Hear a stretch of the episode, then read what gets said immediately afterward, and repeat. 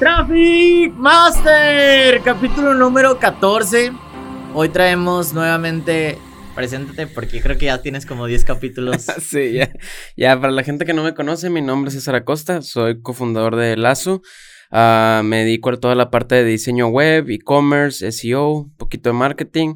Y bueno, pues también aquí soy co-host de del podcast de Traffic Masters y les apoyo también aquí con, con bots y algunas otras cosas. Bueno, hoy traemos unos temas muy, muy picantes. Eh, vamos a empezar con la pregunta más picosa del podcast. O más bien, te quiero preguntar, ¿sabes quién es Sofía? Este, no, no, no, amor. No, no, conozco ninguna Sofía.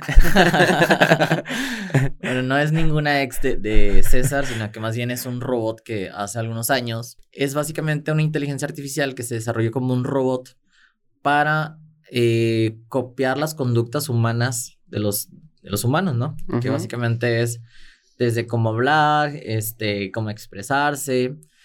El tema es que causó mucha polémica el robot de Sofía en una entrevista porque le preguntaron eh, cuáles eran sus planes directamente. Y uno de los planes que, dijo Sofía es que ella quiere ser madre, quiere tener familia. Y es muy raro escuchar que un robot quiera tener un bebé. No, sé qué opinas del tema. o sea, la, verdad es que también estoy impactado con la nota apenas ahorita que la revisé. Porque, digo, ya muchas películas nos, nos han advertido, el, o sea, el futuro y lo que viene y las posibilidades que puede, que puede pasar con la cuestión de la inteligencia artificial, de los robots. Este, digo, no sé, este, yo creo que hay opiniones divididas. Yo creo realmente que esto va a empezar a ocurrir cada vez, o sea, se viene más cerca y se van a tener que regular estas cuestiones. Este, y así como está saliendo que la gente que, que pro y contra el aborto y de todos estos temas controversiales, va a haber también gente apoyando a favor y en contra de, de estos robots que posiblemente en un futuro pues puedan ya ser parte de tu casa, ¿no? Como, como lo que platicamos la vez pasada con, con el robot de este de Amazon, este, la idea es que va a ser un gadget más que va a vivir dentro de tu casa, ¿no? Sí, pues básicamente también creo lo mismo. Y creo que también, bueno, una de las cosas por la cual la trajimos al tema es porque es eh, justamente el robot que fue desarrollado, creo que en, la parte de Asia, no sé si China o Japón, pero lo que ellos comentan es que en una entrevista que le hicieron a Sofía, es que le preguntaron, oye, ¿y tú estarías dispuesta a matar los humanos? Y ella como que respondió sí, no sé qué, o sea, pero por una forma natural, ¿no? De, de, de respuesta, de comunicación. Y eso hizo que, pues, muchos, que, como tú lo comentas, entraran en la controversia y pudieran hacer un código, un código de ética para el robot. Porque, el, de hecho, el robot ya tiene una, un, pues, tiene papeles legales, o sea, ya tiene, ah. ya está legalizada, ya es como parte de la sociedad, ¿no? Entonces pues se vino a la mesa que se tenía que hacer un código de ética para saber cómo reaccionar si el robot actúa de una forma violenta sobre los seres humanos y también para que pueda pues justificarse, bueno, no, pueda sobrevivir en la sociedad como los, somos los demás, ¿no? Todos tenemos pues una ley que también que llevar a cabo, por las personas que rompan esa ley pues tienen que, tener que sufrir castigos y beneficios también. O sea, tienen que pagar impuestos y todo el rollo. Eso sí, no sé, eso, eso va a ser un buen tema si, si también pues si, si genera dinero, tiene que pagar impuestos, pero no, no, sí está, está muy interesante. Ok, ahora, relacionado a esto, eh, justamente se viene un tema que es las actualizaciones de Facebook. Ahorita vamos a meter a la parte de, de, WhatsApp Messenger y todas las actualizaciones que hay en el Business Manager, pero vamos a hablar un poquito de la parte de la creación de contenido. Una de las cosas que a mí me gustó es que ya puedas hacer podcast dentro de Facebook. Anteriormente no se podía. De hecho, quien se estaba llevando este, la mayor parte de las personas que están desarrollando en el tema de podcast era en este caso YouTube y era en este caso, eh, pues sí, YouTube, eh, Spotify, y este... El de Apple Podcast. Ajá. Entonces todas las personas estaban, estaban lanzando la parte de audio y estaban dejando fuera Instagram, estaban dejando fuera... Uh, pues sí, o sea, Facebook. bueno, sí, Facebook y ¿qué más? TikTok, porque también he visto TikTok que tenga la parte de audio. Entonces, pues fue como que Facebook empezó a notar que YouTube empezó a tener un crecimiento muy fuerte en la parte de grabaciones de contenido que lo que hizo Facebook dijo, bueno, no me quiero quedar atrás y vamos a incluir podcast para que la gente los escuche, ya que tenemos nosotros nuestras bases de datos donde podemos hacer comunidad y que la gente que realmente está metida en el tema de audio lo, lo pueda hacer. Ah, sí, la verdad es que se me hace muy interesante porque van a sacar un nuevo producto que se llama Soundbites, este, que estaba viendo que va a ser nueva competencia de, de Clubhouse, pero también va a venir siendo como una especie de TikTok, pero en versión de, de audios cortos, pero a nivel carruselito que vayas escuchando ese tipo de contenido. Está interesante, vamos a ver cómo funciona. Ya hemos visto que, que no es la primera empresa que le está haciendo batalla a Clubhouse. Ya, ya Twitter también este, metió mano ahí con la parte de los, de los canales de, de, de voz. Entonces, digo, no sé, vamos a ver cómo, cómo funciona. Yo creo que cualquier producto que llegue a sacar Facebook con toda su masa de usuarios, su marketing y todo, pues puede funcionar este, muy bien.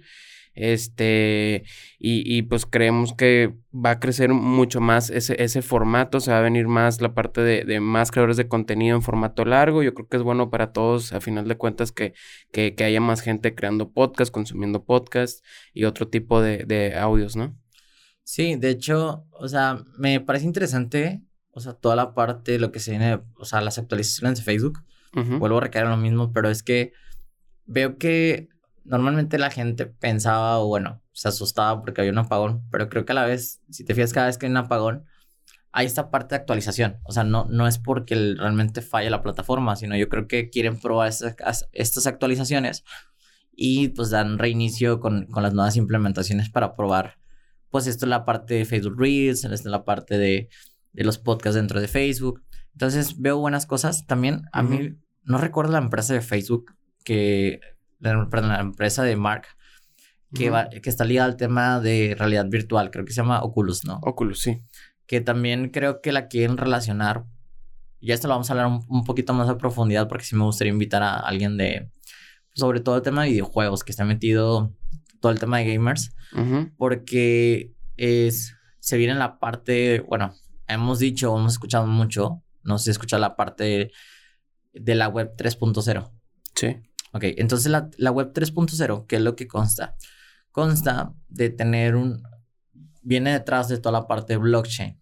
Blockchain es básicamente un, un conector de datos uh -huh. que en lugar de tú tener una tarjeta, en lugar de tú tener este, métodos de pago, tú puedas tener una integración en donde cualquier parte, como se hace el supermercado, tú tengas una cuenta bancaria y esté conectando tus comportamientos de que, oye, si fue el supermercado y agarré estas cosas, sin tener que pasar mi tarjeta, sin tener que pasar esto, haga esta conectividad y esto hace que el blockchain sea una forma segura de tener, pues yo creo que son como microchips, que, que los microchips lo que hacen es detectar el comportamiento y cada acción que tú generes, pues te va restando ya sea tus, tus gastos en el banco o a lo mejor X, no sé cómo se vayan a manejar en sí la web 3.0, pero a lo que voy es que lo que están tratando de hacer es tratar de, sí, o sea, como que toda la seguridad estar metida como en este banco de datos y que ese banco de datos pueda hacer que, que se tenga conectividad para empezar a dejar las tarjetas, empezar a dejar el efectivo, empezar a dejar este, las transferencias, porque hasta, hasta cierto punto el hacer transferencias también es, un, es una parte insegura, o sea, hay, hay un, un bache en donde el banco y tú cuenta que, o sea, se lo mandas al banco, pero en, ese, en esa conectividad que tienes con el banco, pues puede tragarse la otra persona en esa transferencia o viceversa. Cuando llegue el banco, no sea el banco real o X cosa. Sí. Entonces lo que hace blockchain es tener una conexión de datos para realmente rastrear de dónde están yendo. La, la IP, este también, sí, sí, todo, todo eso como que información que está por detrás, ¿no? Es correcto. Entonces, sí.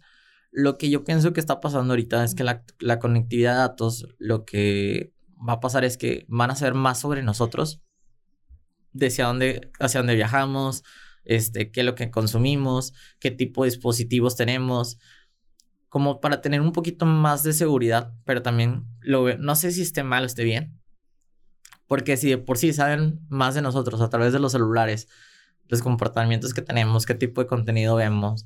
Cada clic que haces, ajá. Exacto. Ahora tener acceso a nuestras cuentas bancarias sobre todo lo que hacemos, porque, bueno, obviamente las tiene el banco y todo eso, pero hay cosas, por ejemplo, que seguimos, esos negocios pequeños que no, que tienen, manejan el flujo efectivo o esas eh, cosas que tratas de evadir impuestos para no pagarle al SAT, ¿no?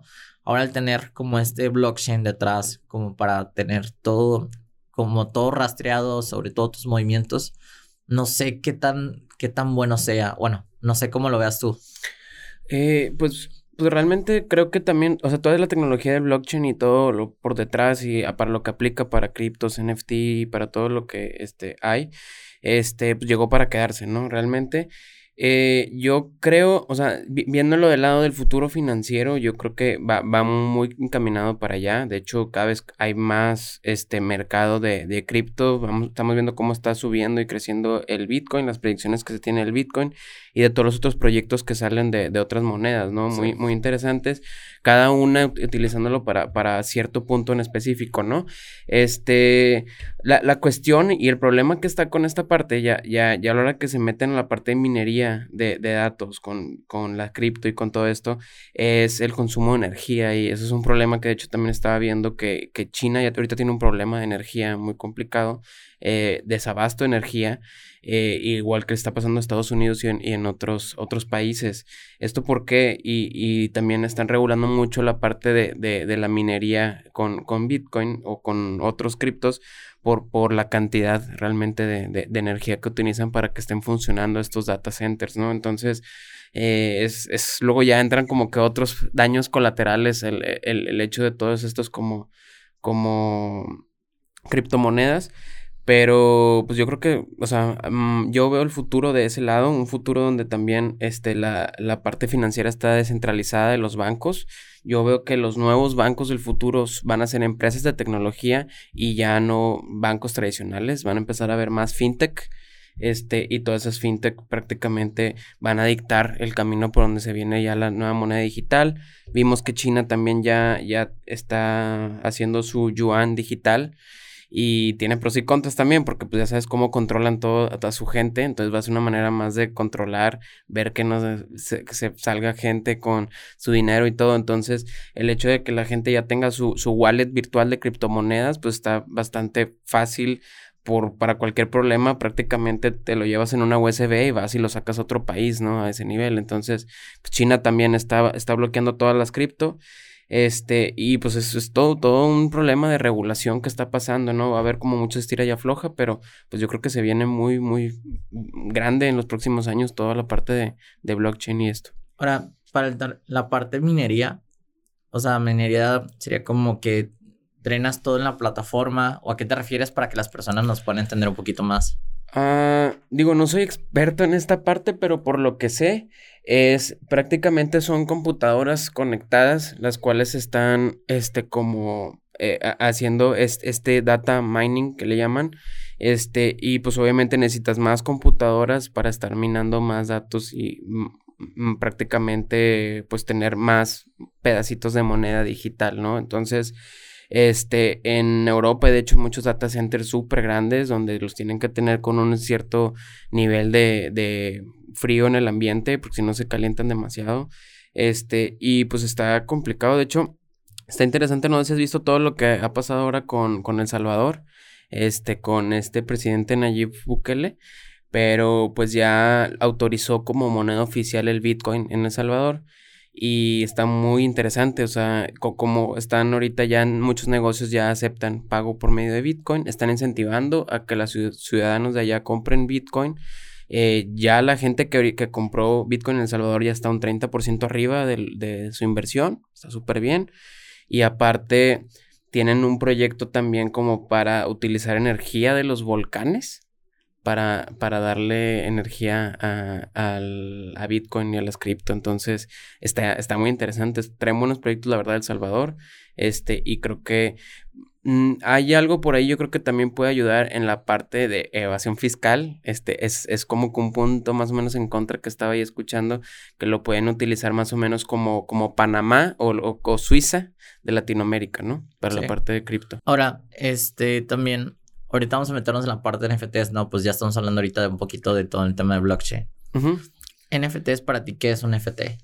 Eh, pues un NFT, de hecho, ya prácticamente tiene ya unos meses, esto ya pues digo, no es noticia nueva, pero significan tokens no, no, not fungible tokens, ¿no? Tokens no fungibles. Y prácticamente es como un pedazo de, es, como un pedazo de un archivo digital o arte digital que tú puedes este, tener. Eh, y, la idea de esto es como, imagínate en su tiempo como un cuadro de Picasso, ¿no? Que, que eh, imagínate que ese cuadro de Picasso que está este, ah, en cierto museo y tiene cierto valor, este, que tú puedas comprar una pequeña partecita de eso y, que prácticamente salga la bolsa y que vaya subiendo y bajando su valor, ¿no? Dependiendo. Entonces, eh, prácticamente es eso, utiliza tecnología de blockchain por detrás y eh, trabaja bajo una criptomoneda que se llama Ethereum que es de hecho la segunda criptomoneda más importante. Entonces, eh, ya sea un archivo, puede ser de imagen, video, GIF, PNG, JPG o cualquier tipo de arte digital, este puede, puede ser este un, digamos, un producto único que tú puedes meterlo al mercado como un NFT, ¿no? Sí, que estos, estos NFTs, podemos decirlo como, son esos pequeños documentos, o sea, hablándole palabras así menores, como esos documentos zip que, que, se usaban antes como para documentar todo el archivo que tenías como guardado tus, tus carpetas, todas tus imágenes, todos tus, no sé, X cantidad de cosas. Y esos archivos son, son como archivos protegidos por blockchain para poder comercializar o poder guardar cosas, ¿no? Sí, sí, prácticamente. De hecho, hay muchas plataformas este, para, para tú poder comprar este, estos NFTs. La más importante se llama OpenSea, que es el marketplace más grande que hay por ahí. Y hay otros que se llama Super Rare, Nifty Gateway y Foundation. Eh, pero bueno, este de, de OpenSea eh, prácticamente alcanzó 3 mil millones de volumen de ventas mensual. O sea, es un monstruo. Este, y sigue creciendo bastante prácticamente. Creo que superó un billón de dólares de, volumen de ventas este, en este agosto del 2021. Entonces, pues la cantidad que se está moviendo ahí de, es, de dinero es bastante considerable. Prácticamente tú entras, creas tu cuenta, ligas también tu wallet este, virtual de cripto, este, y ya prácticamente con Ethereum puedes estar bueno, no, con cualquier cripto, este, con esa wallet puedes estar comprando, este, ciertos, este, artículos digitales, ¿no? Y, y de hecho, de, de, esto traigo un dato muy, muy interesante, un, caso de estudio de un niño de 12 años, en 9 horas vendió 300 mil dólares vendiendo NFTs. Entonces, uh, prácticamente el mundo está cambiando bastante, amigos, pero Ah, está muy interesante cómo, cómo logró hacer eso este niño. Este niño se llama Benjamin. Este se hace llamar como Benoni. Y él prácticamente diseñó este, eh, como ciertas ballenitas, que, que su proyecto se llama Weird Whales. Y estas ballenitas, prácticamente cada una como diferentes como estilos, como una con sombrerito, otra con lentecitos y con esto y el otro sacó piezas así de arte digital que parece como tipo hechas en esas en 8 bits, así más o menos. Este, y prácticamente él primero comenzó aventando como un, un tweet.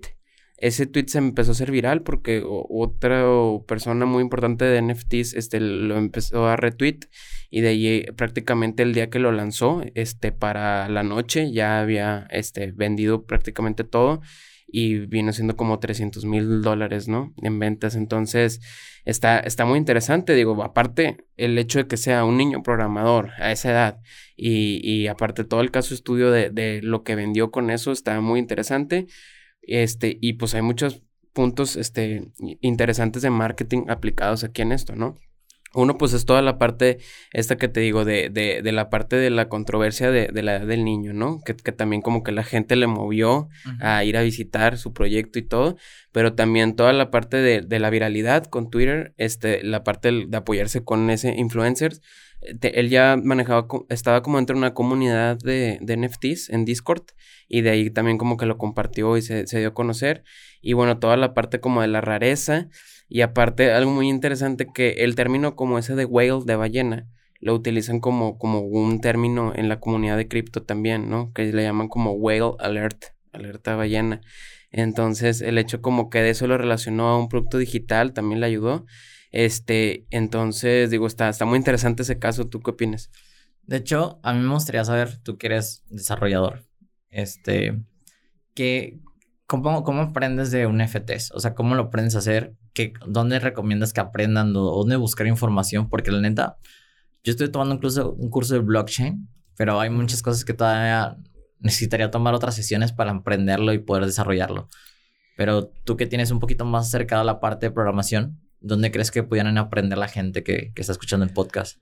Ah, la verdad es que ahí te fallaré porque lo único que yo sé es como la parte de las, de las plataformas donde pueden este, estar posteando esto como, como arte digital. Entonces, o sea, por, por lo que entiendo, en esta misma plataforma ya, ya tú le pones un valor de Ethereum. Este, con, con, con, tu digital asset, pero tú puedes prácticamente diseñarlo en Photoshop, Illustrator, Canva o whatever. O sea, cuenta que es como, no sé, una plataforma de Adobe, no sé, eh, en donde, más bien una plataforma de Canva, donde está el blockchain detrás y tú solamente subes las imágenes directamente.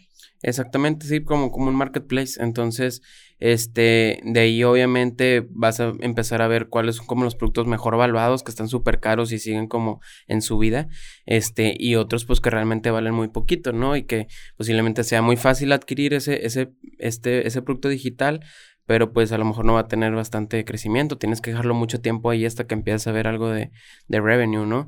Yo creo que también en esa parte de, de, va muy relacionado a que no nada más seas un buen diseñador o, creador de productos digitales, ¿no? Sino que también tengas ya, ya por detrás la comunidad, seas influencer y todo, para poder lograr algo como lo que hizo este niño, ¿no? Un caso de viralidad extremo en el cual te, te va a hacer que ya de ahí en adelante él aparte ya pueda ser un icono en la parte de NFTs, ya tenga la comunidad y cualquier otro producto que vaya saliendo, pues ya en su proyecto pues va, pues va, a ser más fácil que los pueda estar vendiendo y que se evalúen mejor, ¿no? Sí. Vamos a, bajarle un poquito lo técnico porque siento que a lo mejor la gente dice, no, estos güeyes están hablando demasiado del futuro. perdonen, chicos. Vamos a cerrar el capítulo este, para irnos a la parte premium. Es, estuvo muy interesante los casos y los, y los casos que sacamos en temas de tecnología, en temas de NFTs. Así que les dejo las redes sociales mías, Brandon Trafficker. Y... Las mías, César Acosta MTZ. Así que nos vemos en un próximo capítulo. Espero les haya gustado. Por favor, dejen sus comentarios. Si saben más casos de estos, por favor, también mándenos información a las cuentas de Traffic Master que las voy a dejar por aquí. Y nos vemos en un próximo capítulo.